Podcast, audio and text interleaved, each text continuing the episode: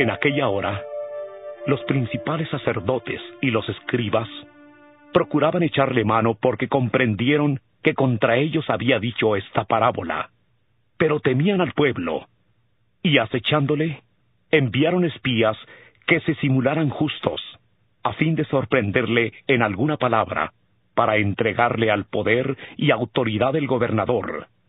Le preguntaron diciendo, Maestro, sabemos que dices y enseñas rectamente, y que no haces acepción de persona, sino que enseñas el camino de Dios con verdad. ¿Nos es lícito dar tributo a César o no?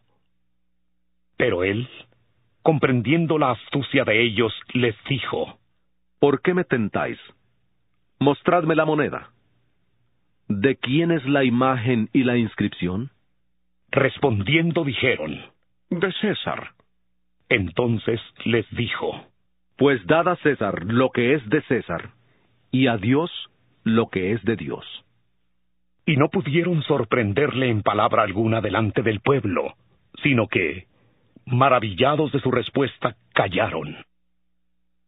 Se acercaron entonces algunos de los saduceos, los cuales niegan que haya resurrección, y le preguntaron, diciendo, Maestro, Moisés nos escribió, si el hermano de alguno muere teniendo mujer y no deja hijos, que su hermano se case con ella y levante descendencia a su hermano.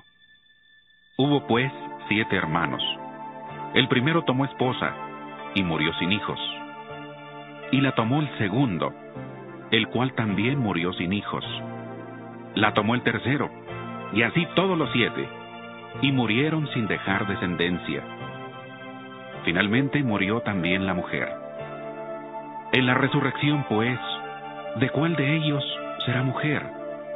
Ya que los siete la tuvieron por mujer. Entonces respondiendo Jesús, les dijo, Los hijos de este siglo se casan y se dan en casamiento. Pero los que son tenidos por dignos de alcanzar aquel siglo y la resurrección de entre los muertos, ni se casan, ni se dan en casamiento. Porque ya no pueden morir, pues son iguales a los ángeles, y son hijos de Dios al ser hijos de la resurrección.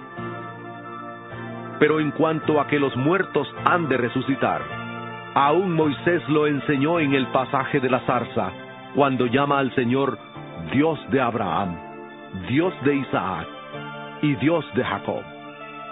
Porque Dios no es Dios de muertos, sino de vivos, pues para Él todos viven. Respondiéndole algunos de los escribas, dijeron, Maestro, bien has dicho. Y no osaron preguntarle nada más.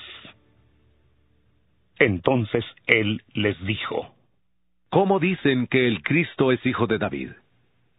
Pues el mismo David dice en el libro de los Salmos, Dijo el Señor a mi Señor, siéntate a mi diestra, hasta que ponga a tus enemigos por estrado de tus pies.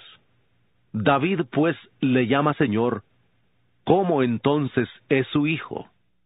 Oyéndole todo el pueblo, dijo a sus discípulos, Guardaos de los escribas, que gustan de andar con ropas largas, aman las salutaciones en las plazas, las primeras sillas en las sinagogas y los primeros asientos en las cenas, que devoran las casas de las viudas, y por pretexto hacen largas oraciones. Estos recibirán mayor condenación.